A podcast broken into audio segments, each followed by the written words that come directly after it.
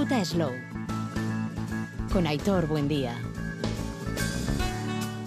San Blas o pilla, el- la torta de San Blas. Un kilo de harina, más dos sobres de Royal.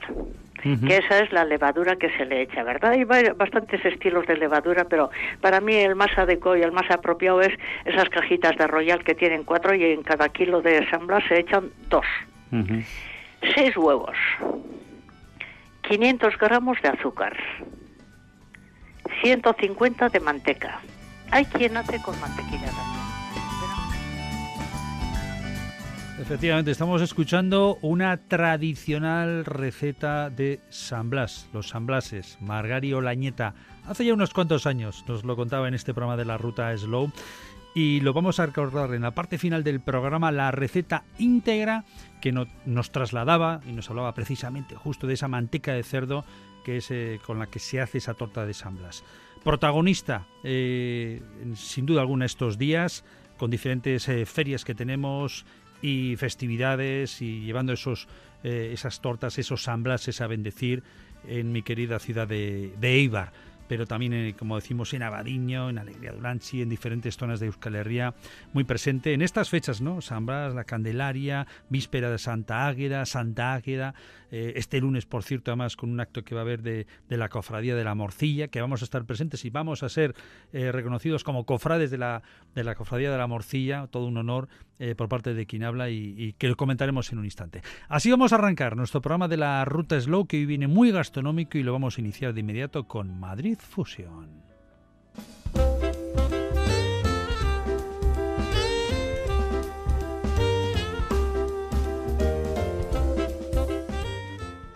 Y arrancamos, como decíamos, eh, en primer lugar, eh, echando un vistazo a cómo ha ido Madrid Fusión durante todos estos días, esta semana en concreto, este pasado lunes, martes y miércoles. El protagonismo del mundo de la gastronomía, de la hostelería, recaía en Madrid Fusión, en Madrid. Eh, recuerda nuestra audiencia cómo llegábamos también desde Fitur con esas noticias también enfocadas al ecoturismo y también al ámbito gastronómico y prácticamente sin terminar Fitur nos metíamos en Madrid Fusión. Y para conocer un poquito cómo, cómo fue todo ello de cerca, nos vamos a charlar con Michel Ezquiaga, compañero de El Diario Vasco. Michel, Arrachaldeón, muy buenas. Arrachaldeón, encantado de saludaros y nada, aquí casi casi recién llegado de, la, Eso es. de los Oye. furores de Madrid Fusión. Eso te iba a decir, que son tres días al final intensos, ¿no? Entre una cosa y otra. Sí, porque es una feria, un congreso que ha crecido muchísimo. Se presenta como el mayor congreso de gastronomía del mundo y probablemente tengan razón. Es un macrocosmos donde conviven muchísimas cosas. Es cada vez más grande, con más gente, con más cosas interesantes que pasan a la vez. Y lo difícil es estar allí y elegir eh, a dónde vas, hacia un sitio o hacia otro, porque pasan muchas cosas. Sí, efectivamente, es una cantidad de eventos que, que al final a uno le, le, le agobia, ¿no? El tema de cómo me organizo yo el programa y a veces es casi mejor, no sé si dejarse llevar Exactamente. o marcarlo. Exactamente, y luego tienes que, que organizarte porque hay cosas que te pueden llamar más la atención a título Sí. individual, pero bueno, yo estaba allí para trabajar para mi periódico, para el Diario Sí. Vasco, con atención sobre todo a, la- a los vascos que estaban allí y que afortunadamente mantienen un buen protagonismo en, en el Congreso, ¿no? Eh, hablando de las magnitudes, Sí. eh, entre los cocineros se habla, ¿no? Que Madrid Fusión es el gran congreso, el gran congreso internacional, etcétera, pero vamos a, a arrimar el asco a nuestras sardinas, San Sebastián Gastronómica, que luego llega en octubre, digamos que es el, el congreso favorito de los cocineros, ¿no? Porque es como más el del oficio, se juntan Sí. más aquí y luego Donosti tiene una virtud sobre Madrid y es que la sede del congreso no es solo el Cursal, sino es la ciudad, ¿no? Eh, la gente se desparrama por la parte vieja, por el centro y se convive, se colabora, se participa, se cambian impresiones en toda la ciudad que se convierte en sede del congreso. En Madrid, pues bueno, está todo polarizado en IFEMA, en la feria de muestras, Sí. Luego es verdad que la ciudad repercute, están todos los Sí. restaurantes llenos, todos los sitios llenos, pero bueno, digamos que, digo, por, por eh, poner la chapela al asunto Claro y que tirar sí. para acá, vamos a decir que Madrid es el más grande y Donosti es el más mono.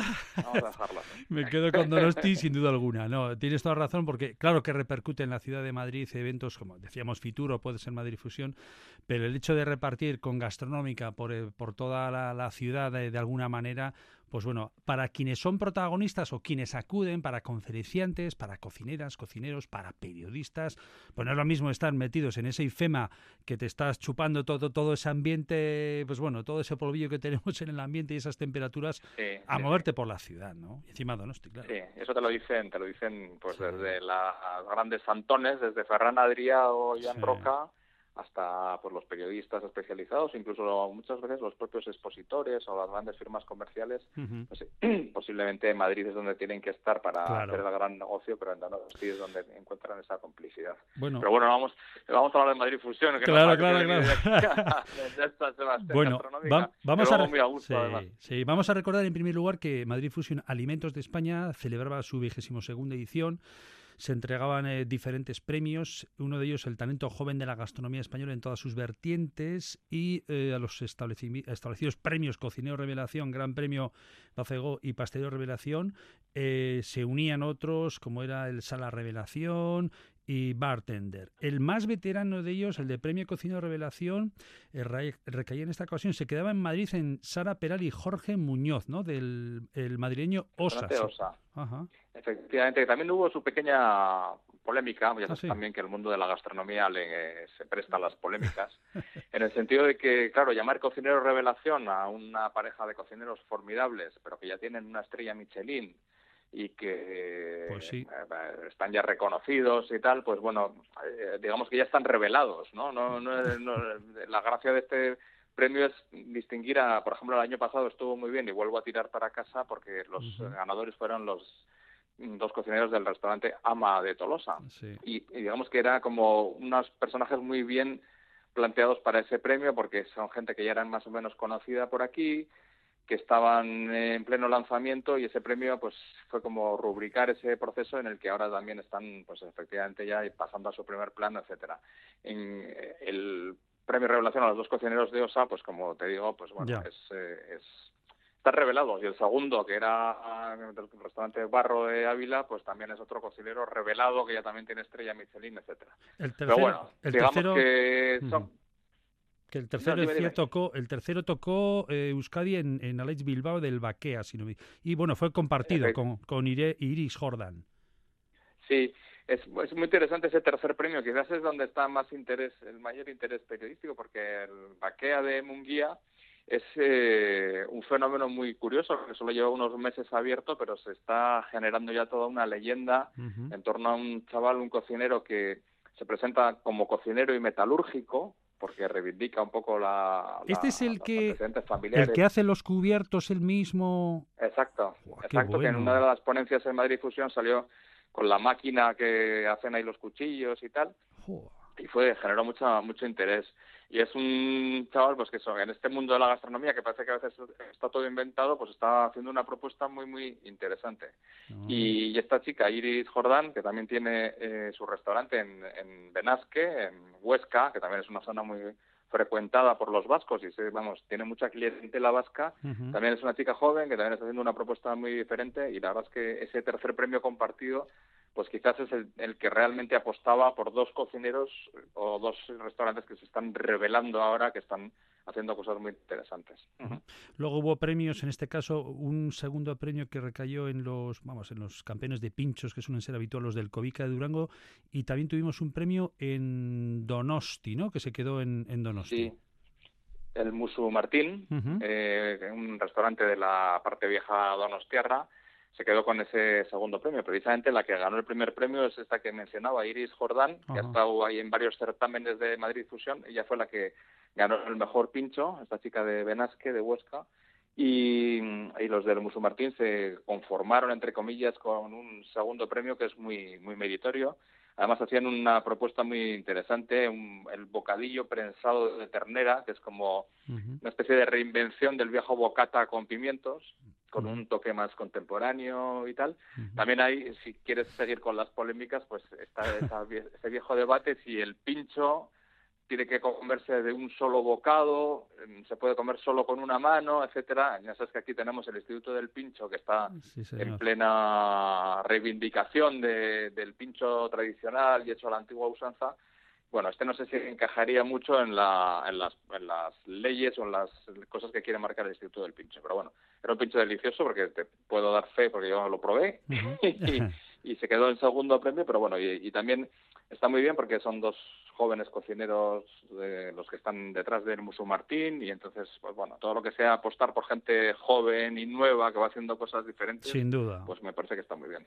Bueno, hablando de lo del pincho, no sé qué opinarás, pero entiendo que en uno, dos o tres bocados y con la mano, ese es el pincho. Luego a partir de allá, ¿no? ¿Qué, bueno, en este caso ya, digamos que la, la denominación del concurso es tapas, tapas y pinchos. Ya parece que también en la tapa ya permite el hecho de poder tenerlo en un plato y apoyado en una mesa y cogerlo con también. cuchillo y tenedor, ¿no? Pero bueno, sí.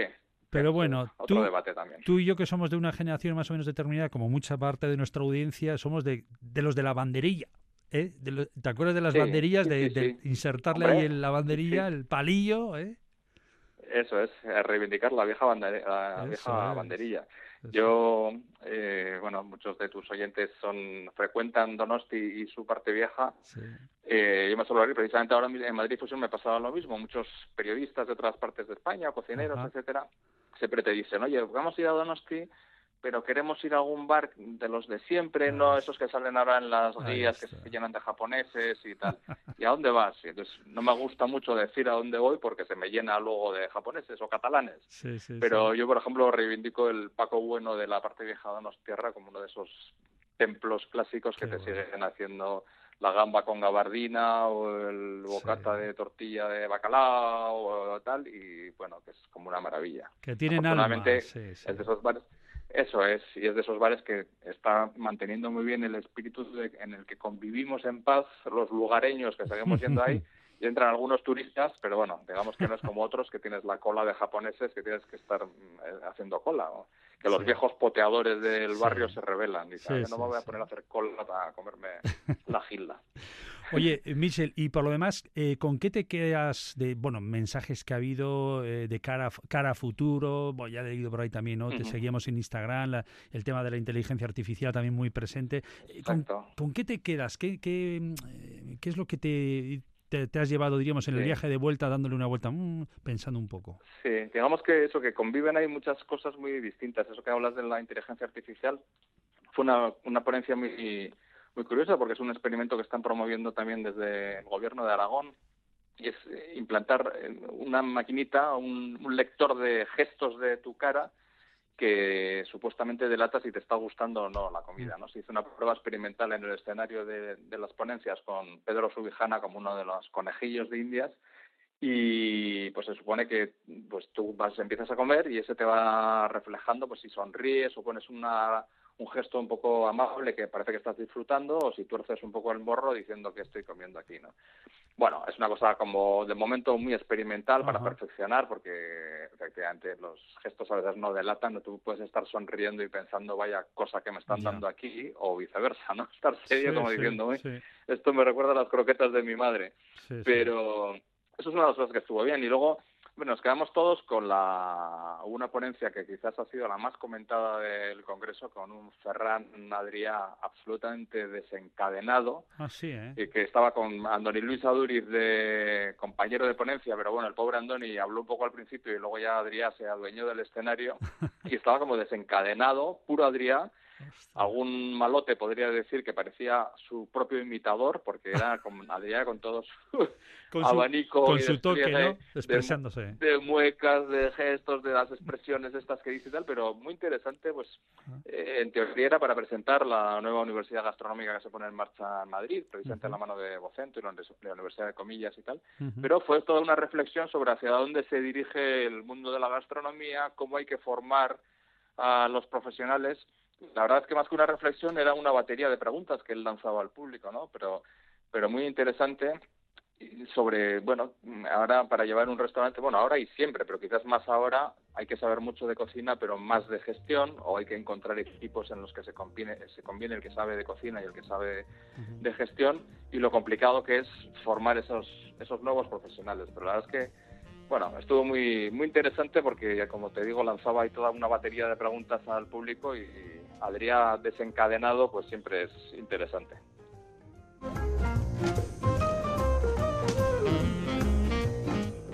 Era la cita que, teníamos estos días en eh, Madrid, en Madrid Fusion, durante esta semana y que queríamos conocer de cerca, con esas ponencias, con esas intervenciones y con esa relación de, premios y de reconocimientos que, había. Bueno, el año 2024 ya lo tenemos más que iniciado, estamos en fechas además, lo, lo hemos comentado de inicio, San Blas, los coros de Santa Águeda, eh, tenemos la cofradía de la Morcilla el lunes que, va este lunes que va a ser protagonista.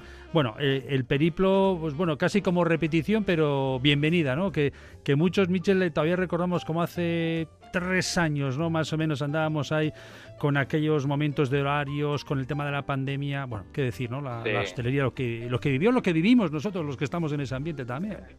Exactamente, y es cuando, en fin, siempre valoramos los bares y restaurantes lo que suponen de encuentro social ¿no? y de, valor social. Y yo escribí bastante eso porque en la pandemia cuando te lo, cuando lo pierdes es cuando valoras, pero ya no como para el que le gusta mucho beber o comer, sino simplemente para, para una tertulia de la mañana en un desayuno o lo que sea, como echamos de falta los bares. Y qué bien que vuelva ese calendario. Hace poco aquí hemos celebrado el show, la, la inauguración de la temporada de, de sidrerías y qué felicidad volver allí y, repetir todos esos ritos que, tan felices nos hacen.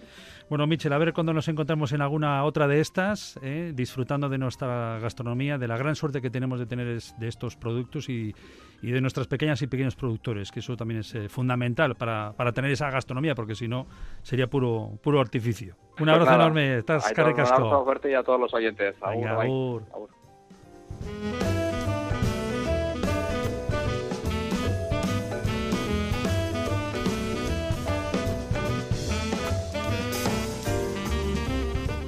Nos vamos a ir ahora a... Vamos a tocar un poquito suelo, eh, pero sobre todo con esa mirada también que, nos debe importar a todas y a todos, que es la de eh, ser capaces de ir reduciendo pues bueno eh, ese consumo siendo autosuficientes de alguna forma apelando a una sostenibilidad no solo teórica sino práctica. Y he aquí que nos encontramos con un proyecto que es el proyecto Gasta Energy, un proyecto de innovación en cooperación que con apoyo de gobierno vasco y de fondos FEDER eh, se ha venido trabajando durante los últimos tiempos con el objetivo de descarbonizar nuestras queserías artesanales, eh, sí, las que elaboran nuestro queso a partir de su propia leche de vaca y de oveja. Y queremos charlar respecto de todo ello con Noemí Salazar, que es la coordinadora del proyecto Ingeniera, Agrónoma y Agente de Innovación en el Medio Rural. Eh, Noemí, Arrachaldeo, muy buenas.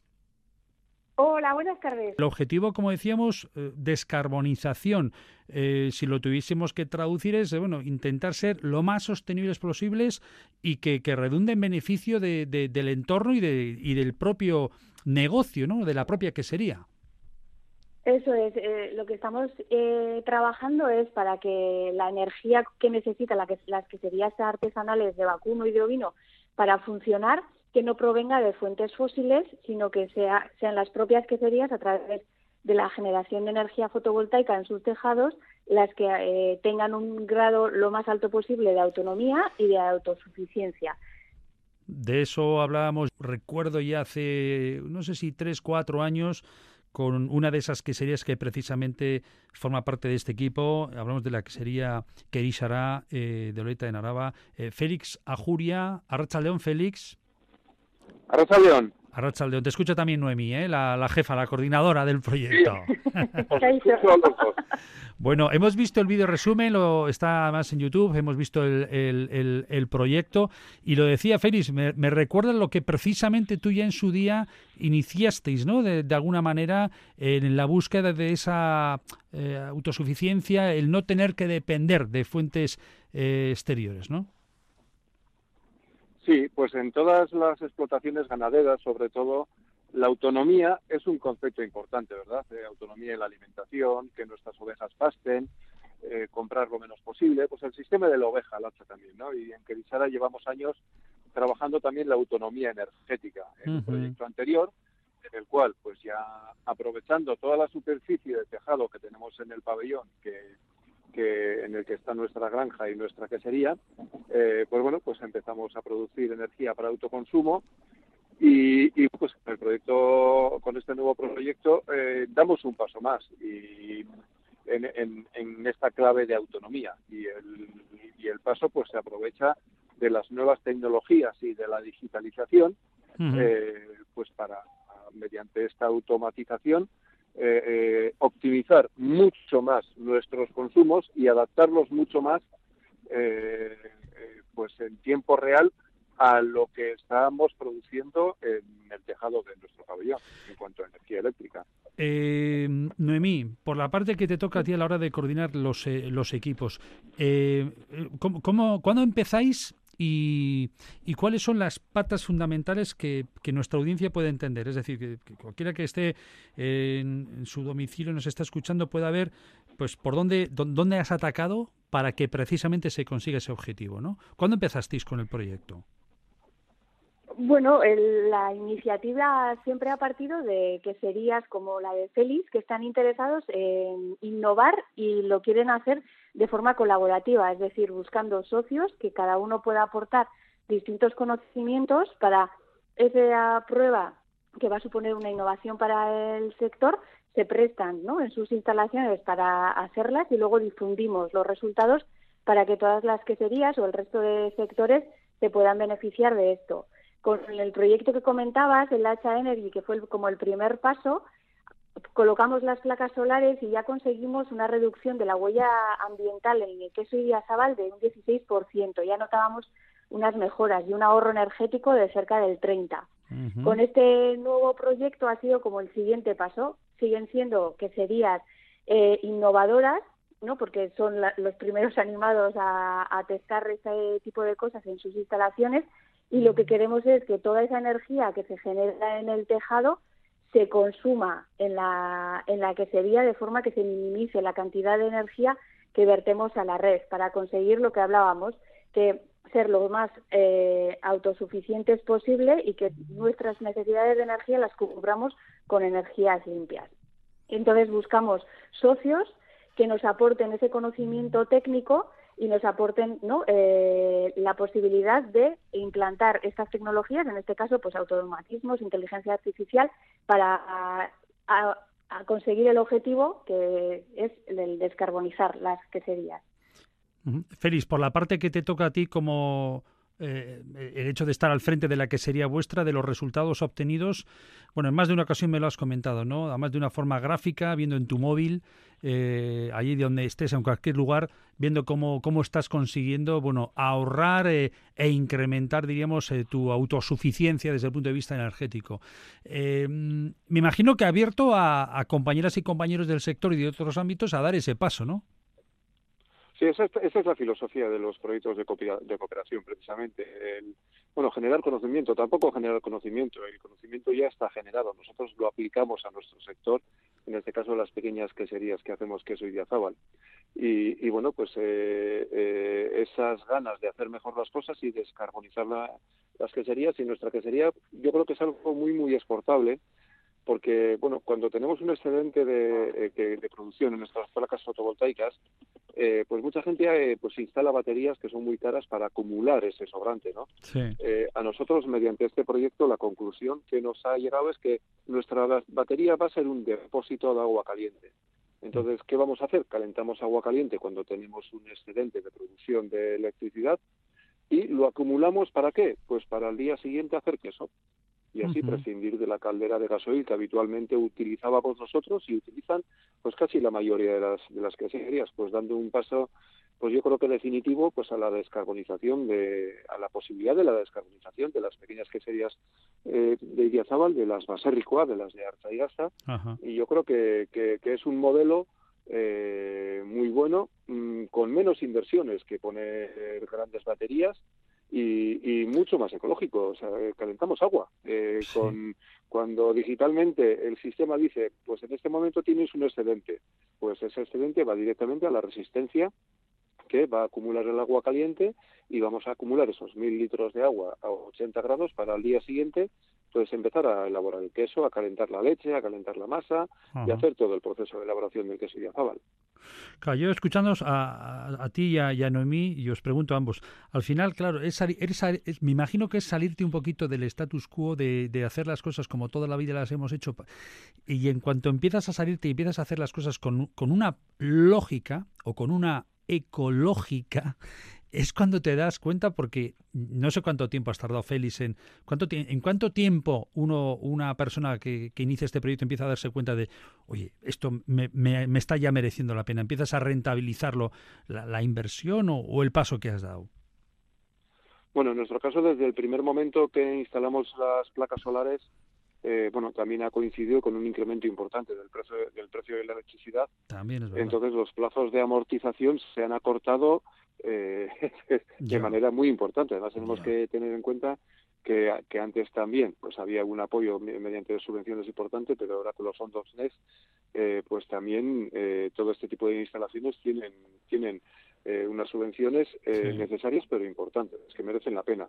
Entonces, los plazos de amortización eh, son muy cortos y, bueno, pues todavía tenemos nuestras previsiones de cuánto vamos a ahorrar en coste de gasoil, de cuánto vamos a ahorrar en el coste de mantenimiento de la caldera que, teníamos hasta ahora.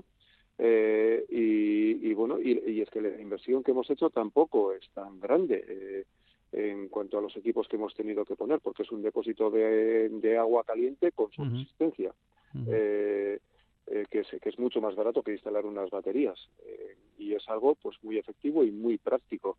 Y yo creo que en que en términos de resultados económicos y de ahorro lo vamos a ver pues ya desde el primer año que amortizar esto va a ser muy muy sencillo y muy rápido y a partir de ahí es la satisfacción de poder decir en los tiempos actuales, mira, seguimos con, el, con nuestro compromiso con el planeta, ¿no? y, y, el Idiazábal es un sector comprometido y ya tenemos eh, por lo menos una quesería en Álava eh, totalmente descarbonizada.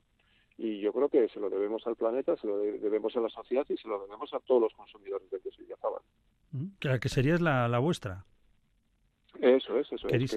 nuestra quesería, eh, pues cuando empecemos a hacer queso ahora a finales de febrero, ahora están haciendo los corderos, eh, pues bueno, pues ya arrancaremos con este nuevo sistema eh, prescindiendo del gasoil y de la caldera de gasoil. Fíjate, yo estoy pensando, Noemí, eh, por la parte de mía de también de, comunicación, de marketing, estamos repletos de etiquetas y, tampoco es cuestión de marear a la persona consumidora, pero que, sepa que, que, va a comprar un queso, que, que, hay una quesería o que cada vez va a haber más queserías que están en esa clave. No sé si de alguna forma tendría que haber algún tipo de, de marchamo, de, de sello, de distintivo. Pues mira, en el proyecto anterior sí que medimos eh, la diferencia de la huella ambiental un poco en esa clave, ¿no? De vamos a hacer mejoras ambientales, se hace un esfuerzo importante en organizar y mejorar la gestión energética de las queserías y cómo hacemos, ¿no? Para llegar al consumidor. Y sí que hicimos un estudio del ecoetiquetado, de la cantidad de etiquetas de de greenwashing que vemos en los, en los productos muchas veces. Y, y, un poco lo que aprendimos o la conclusión que sacamos es que cada producto tiene que tener su relato. Y, y el contacto con la persona consumidora que en este caso pues va a degustar tu queso es lo que te sirve como vehículo de comunicación, el mejor vehículo de comunicación para contar todo esto. Entonces, el, o sea, más que el sello, es el más que por lo tanto el sello, el distintivo, el relato, ¿no? O sea, la, intrahistoria de, de, ese queso y de y de la persona que, que, nos está vendiendo ese queso. Sí, porque implica mucho más, ¿no? Que un simple es que la huella ambiental la he conseguido defender, ¿no? Un 15% o la energía que produzco viene de esta fuente, es la persona, ¿no? Que te está haciendo ese queso, que eh, trabaja con unas ovejas que están haciendo una labor en el paisaje, que lo hace de una determinada manera y además, ¿no? Tiene estas consecuencias, pues desde para tu salud, por el tipo de producto que es, o para el medio ambiente, o para el, ámbito rural, ¿no? En el que lo, desarrolla. Oye, ¿qué serías que nos pueden escuchar eh, productores de, otra índole, eh, o da igual, de cualquier otro ámbito? Eh, ¿Se pueden poner, no sé si en contacto contigo, Noemí, o, cómo tiene continuidad? ¿Puede tener continuidad este proyecto de alguna manera? Eh, sí, cualquiera, cualquier persona de una quesería que pueda estar interesada en ver cómo puede hacer, eso en el caso de Que trabaja con que trabaja con leche cruda, el consumo de energía no es muy grande y por eso el tema de no poner baterías no era una buena estrategia, pero en Echeverry Goicoa, que es otra quesería en la que hemos testado esta o sea, otra tecnología de cómo hacer que la energía que se produce se consuma en el momento, como ellos trabajan con leche de vaca y sí pasteurizan la leche, necesitan muchísima energía en muy poco tiempo. Entonces ahí sí que hemos probado la colocación de, baterías para tener para que se carguen con los excedentes, que es igual, ¿no? La misma filosofía que en Kerisara, pues con los excedentes de las placas no vierto a la red, almaceno en mis baterías y cuando voy a pasteurizar la leche tengo esa cantidad de energía que puedo vaciar, ¿no? En cuestión de horas. Y si hay, excedentes y tengo baterías y sigo teniendo ¿no? que tener verter a la red, en vez de eso, pues pongo en marcha el termo o pongo en marcha el separador de estiércol. La, eh, Lo que estamos empezando a trabajar es como la energía solar inteligente, ¿no? No, no se trata ya solo de, de, colocar placas para que la energía que produzca sea limpia, sino que el consumo sea ¿no? de lo más inteligente posible. Entonces, sí, poniéndose en contacto con nosotros, pues eh, a través de la página web seguro que, podemos eh, orientar o contarles lo que hemos hecho. Está viniendo a la cabeza una visita que realizábamos desde Slow Food en, hace ya algunos meses a, a Soloitza, supongo que la conocerás o la conoceréis. En este caso, ellos trabajan, eh, eh, tanto Siorcha como Enrique, el matrimonio trabajan con exclusivamente con vacas. hacen un queso azul, por cierto, espectacular y están haciendo pues, esos yogures y, y, el propio caserío, no sé si lo conoces, eh, Noemí. No, no, no, pues no, conozco. ¿Y Félix? Yo de oídas, yo de oídas, sí, pues, sí, pues es, los conozco, pero sí. Pues es de eh, visita. Bueno, los conozco porque lo conozco porque te he escuchado a ti en el programa hablando con ellos. Pues es de visitar porque el, el baserrio, la quesería que tienen, eh, muchos de la zona de Respaldiza, donde está en Amurrio, eh, se pensaban que era un lugar de, pues de, pues, pues de búsqueda espiritual, de, yoga, eh, cosas de estas, ¿no? Porque está, tiene una estructura muy bien montada, con madera, eh, buscando pues eso, esa optimización energética y de verdad, Noemí, dentro del proyecto que estáis trabajando, merece también eh, un, vistazo y una, una, visita porque, bueno, quién sabe, al final también es, es una pareja que lo están haciendo de maravilla y, y es uno de tantos ejemplos como el que estamos conociendo, ¿no? El de, el de, Kerishara, que ya lo, lo, conocíamos de tiempo atrás, pero este proyecto vuestro de Gasta Energy, que, que, al final, desde ese concepto de, de cómo podemos ir intentando que nuestras futuras generaciones lo tengan un poquito mejor, porque hay que pensar en ellas, no ya tanto en nosotros y nosotras, pues es un buen ejemplo. Así que bueno, ahí, ahí te la lanzo, Noemí, para que si tienes ocasión también pues le puedas tantear. Anotado queda. Muchísimas gracias. Sí, siempre estamos dispuestas a aprender. Si me, sí, Aurrera. que les hecho a Noemí, claro. Eh, que un proyecto de cooperación en el que hacemos experiencias piloto eh, no tendría sentido si no lo hacemos para que luego otras queserías o otras instalaciones vengan a conocer lo que hemos hecho eh, para, para demostrar que para ellos también puede ser interesante. Este es el sentido de los proyectos de cooperación y de las experiencias de, estos proyectos piloto que, hacemos dentro del proyecto. Fantástico, que no quedan ahí, que no mueren ahí, se guardan en el canjón y se dice, oye, fenomenal, sino que tienen continuidad y que deben ser el, el inicio de, un proyecto que se extienda, ¿no? Félix, es lo que... Sí, eso es, eso es. Para eso trabajamos en cooperación. Claro que sí. Oye, pues a los dos, enhorabuena por la parte que, que os toca, eh, tanto a Kerisara, a Félix, junto también a Echeverri Goicoa en Olaverría y Echezuri en, en Arechavaleta, a Oyener, a Iki Solar y a ti, Noemí, que eres la, la gran pastora eh, de, este, de este rebaño también de, de personas que, y, de, y de, de seres que al final trabajan en esa clave y que y que coordinándolo una vez más en los proyectos que lideras, Noemí, pues el resultado está ahí. Así que enhorabuena también para ti. ¿eh? Bueno, pues es que ricasco, es que ricasco, Aitor.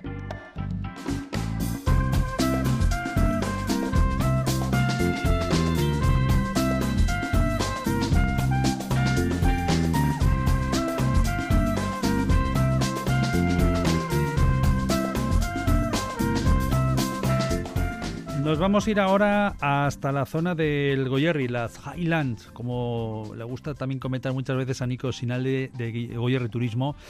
Estábamos hace unos días con, con él eh, en Fitur, en la Feria Internacional de, Turismo, conociendo pues esa amplia oferta de, turismo, ¿no? Pero en ese concepto que a nosotros nos gusta, que es de, de, ecoturismo, de lugares donde perderse y poder disfrutar de todos ellos.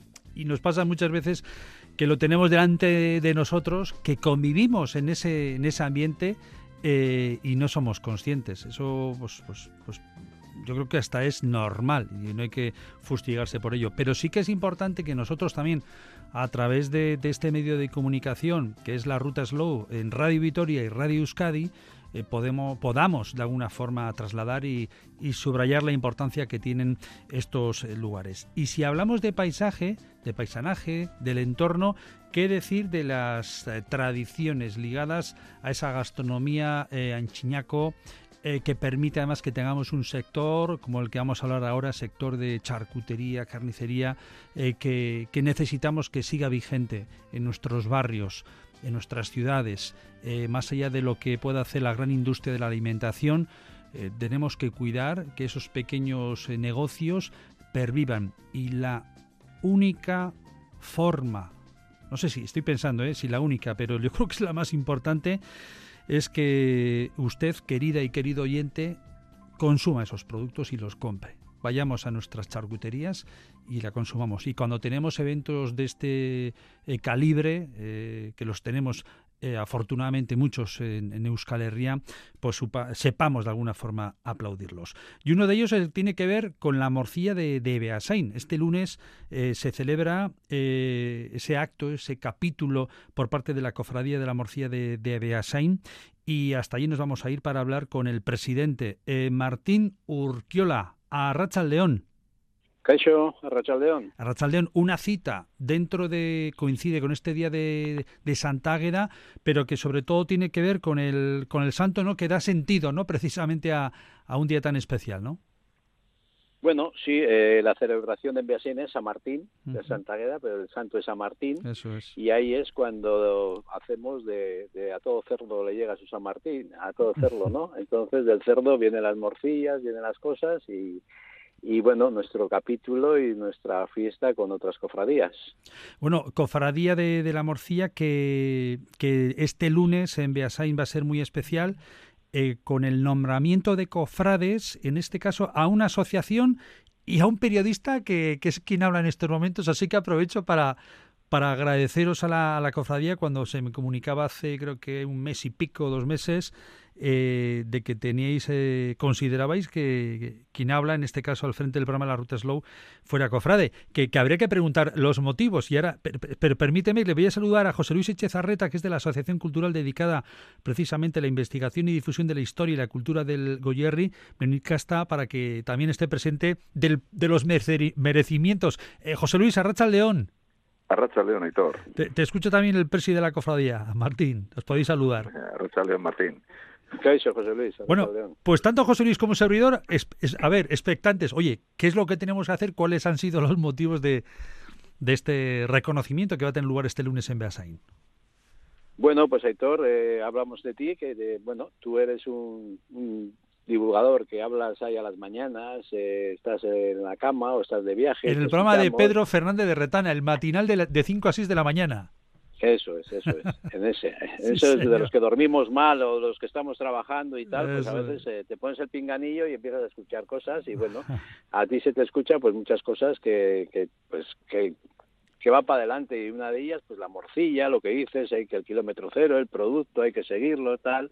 Pues tal como nosotros, que nosotros somos defensores del producto, de la morcilla, pues tú también eres un defensor de, la morcilla y de muchos productos, en el cual eh, algunos días hablas de la morcilla, entonces vemos que, eres el divulgador y el, gran gesto que, que haces, la labor que haces pues a la gente para recordar las cosas, eh, lo que hay que ir a comprar, a la carnicería, de cerca. Eh, mantener esas cosas que es lo que lo que vive y lo que llevamos por delante porque si desaparece eso ya pues no no vamos a tener nada o sea que tenemos que pues luchar para mantener y seguir comprando pues de cerca lo que dices.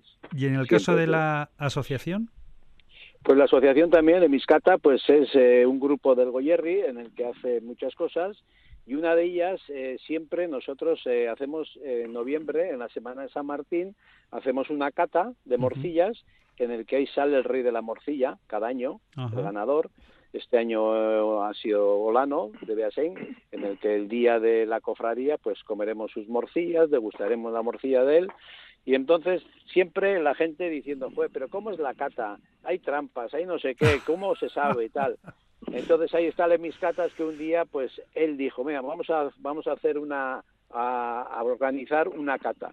Y organizaron ellos la cata, estuvimos por parte de gastrónomo, estuvo Miquel Severio, por parte de un carnicero de cómo se hacen las morcillas estuvo José Manuel Olano y yo estuve como presidente de la cofradía y como llevo un poquito lo de la cata y todo, eh, pues ahí estuvimos en una charla en la que se estaban, eh, todo el mundo que estaba sentado tenía su pincho de morcilla, lo cataba y luego pues eh, hacíamos una cata comentada a ver cómo era, cada uno puntuaba cuál era la mejor para él y al final pues en esa cata también salió pues se coincidió entre todos que había una que era la mejor.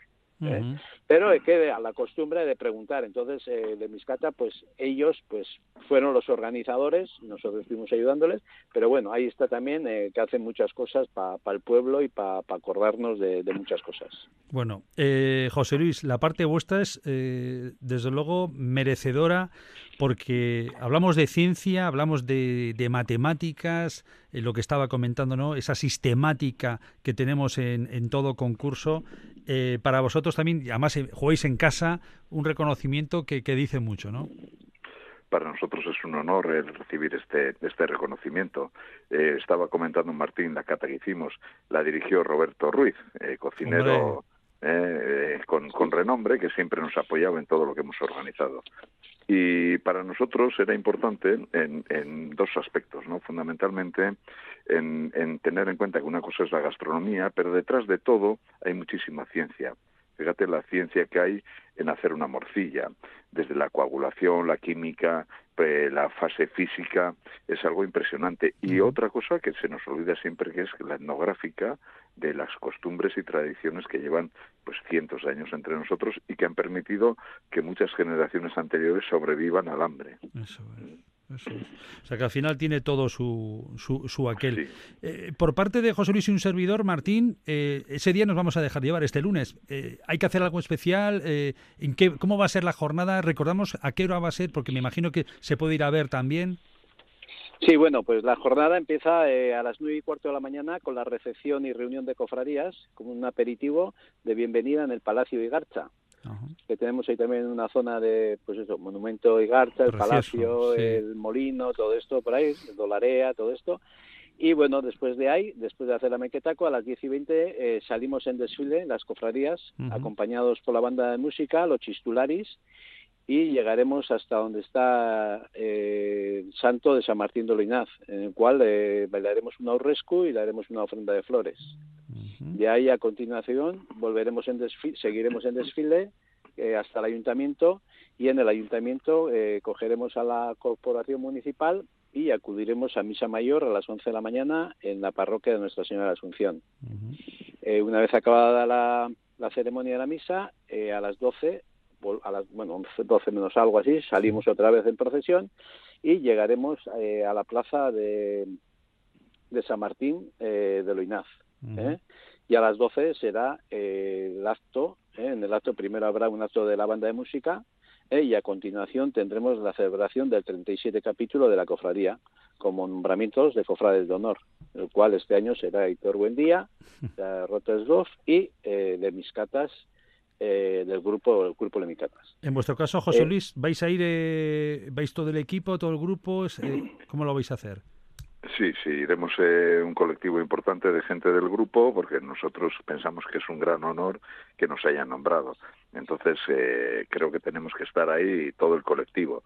Y bueno, yo creo que además para nosotros, pues mira, por ejemplo, eh, todos los ponentes que suelen venir a dar conferencias, toda la gente, cada uno se lleva su morcilla y su, y su queso de Idiazábal como representantes de los productos comarcales, además de un par de, de un par de botellas de sidra también de la comarca, ¿no? Entonces, bueno, nos permite también pues ir dando a conocer pues por, por toda la península y, por parte de Europa pues bueno, los productos de aquí. Comentabas, te he cortado, creo, si no me equivoco, eh, Martín, eh, justo después de ese acto. Bueno, pues el acto ahí, a las 12 será el nombramiento de los cofrades de honor y eh, al acabar eso, pues habrá, tras la celebración, llegará la popular degustación de morcilla, en manjar local que se espera delitar entre los paladares de todos los asistentes que estén que estemos allí, ¿eh? de cofrades, invitados y de todos. Qué bien, y Eh, a continuación, pues a las 12, a las dos y media, eh, será la comida de confraternización en, en, los bajos de la plaza de San Martín de Leinaz. Y ahí ya pues será un menú, pues los primeros platos pues a base de morcilla y tal, pues es el día de, de, la morcilla, entonces tenemos que comer unos cuantos platos. La comida eh, morcilla tradicionalmente y luego platos hechos a base de morcilla. ¿eh? Entonces, eh, luego seguiremos con un poco pescadito y acabaremos con un con un corderito hecho a baja temperatura y con un toque de parrilla. ¿eh? bueno, la verdura va a estar, si alguien piensa, digo, verdura va a estar presente porque la morcilla de Beasain precisamente lleva su verdurita. O sea que, por cierto, José Luis, quiero aprovechar porque durante estos días habéis iniciado 2024 potentes, con diferentes jornadas vinculadas a las matemáticas, con vuestras conferencias. Este mes de febrero creo que tenéis continuidad, ¿no?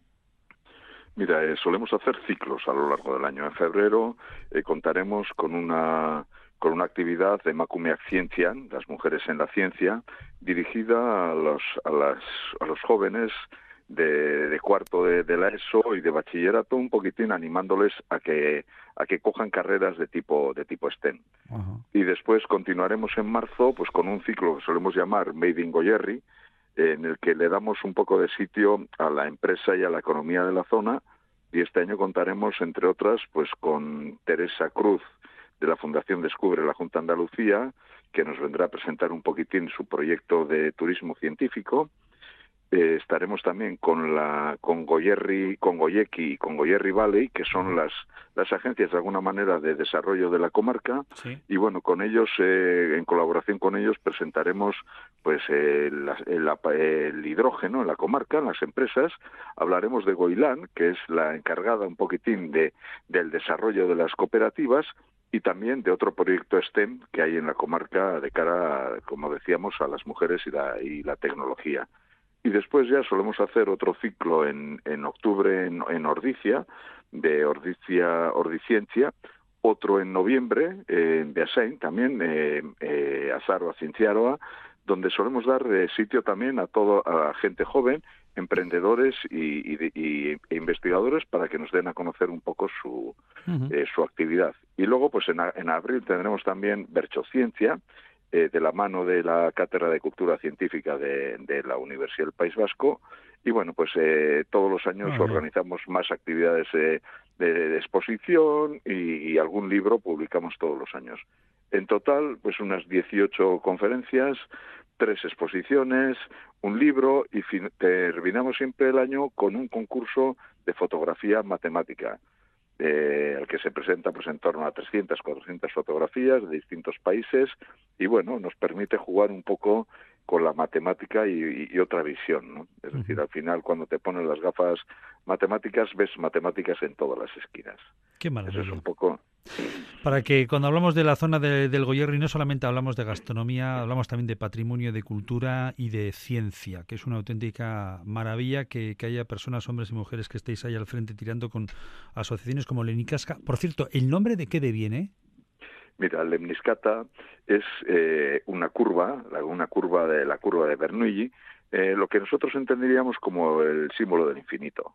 Oh, fíjate. entonces nosotros utilizamos eh, realmente lo que utilizamos en nuestra en nuestros logos etcétera es la cinta de, de Moebius que es un digamos la, el Bernoulli con cuerpo digamos de alguna manera así a lo bestia ¿eh?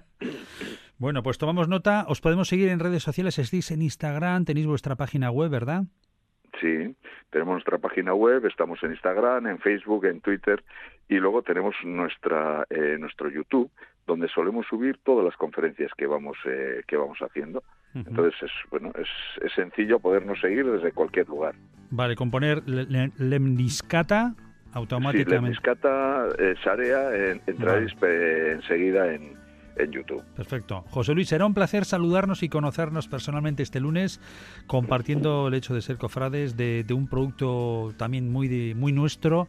Que, a quien le habla, y lo comentaré si tenemos ocasión el lunes, le hace recordar el Bari Bayondo de Beibar, donde uno tuvo eh, a bien criarse con los aitas, y donde esa morcilla eh, de verdura, esa morcilla de Beasain estaba muy presente y, bien que la degustamos. Así que para mí tiene un honor muy especial, al igual que para vosotros. Así que este lunes nos abrazaremos y disfrutaremos de la, de la morcilla de Beasain, ¿de acuerdo?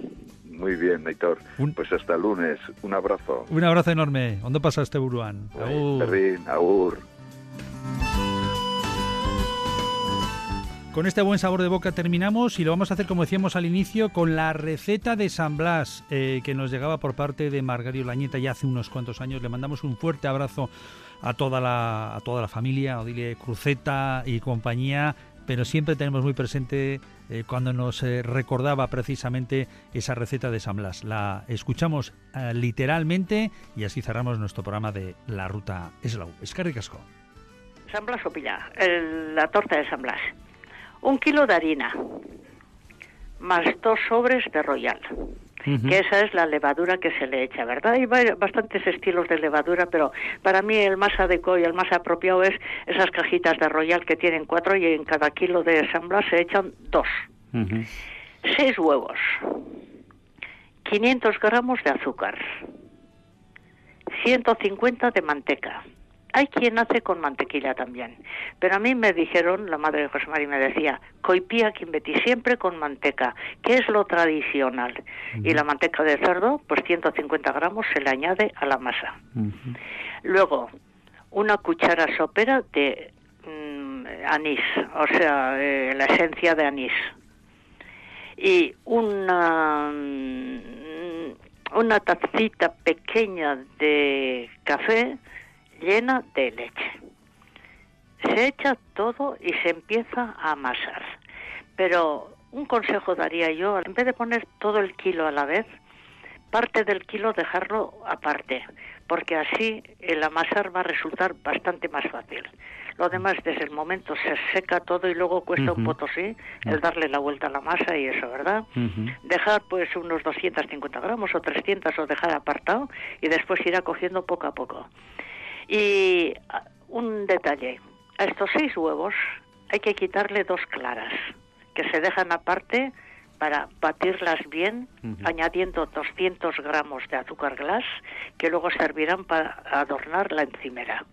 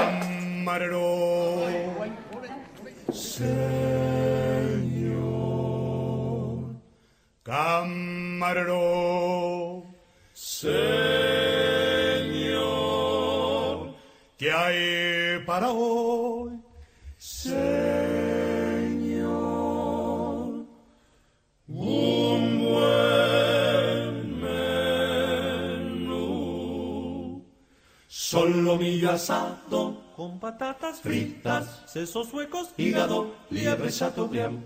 Solomillo asado con patatas fritas, sesos huecos, hígado, liebre chateaubriand. Sopa de albondiguillas, caldo de tortuga, sopa húngara, consome de almejas, gran cocido parisien, huevos al gratén sopa de albondiguillas, caldo de tortuga, sopa húngara, consome de almejas, gran cocido parisien, huevos al gratén. Tenemos pollo asau, asau, asau, asau, con ensalada, buen menú, buen menú, señor. Tenemos pollo asau, asau, asau, con ensalada, buen menú, buen menú, buen menú, señor. Frescos calamares, gallo, pescadilla, pescadillas, salmonetes, salmonetes, bacalbos, gualabica y atún, besugo, almejas, truchas, sábalo lango, al América, y faisán relleno, pavo, asau, asau, asau, asau, asau, asau, asau, asau, asau, asau, asau, asau, con ensalada, buen menú, buen menú, señor. Tenemos papas, asau, asau, asau, con ensalada, buen menú, buen menú, buen menú, señor. Frito de espinacas, berenjenas fritas, habichuelas, frijoles y tortilla al ron. Frito de espinacas, berenjenas, fritas, habichuelas, frijoles y tortilla al ron crema, tocino de cielo, mazapán, natilla, de francispan, flan de avellanas, frutas, queso, roquefort y también gruyère.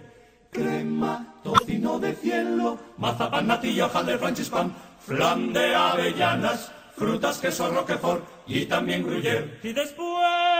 Y después... Buen helado. Buen helado. Y café. Y café. Buen provecho le haga usted. Buen provecho. Buen provecho. Le haga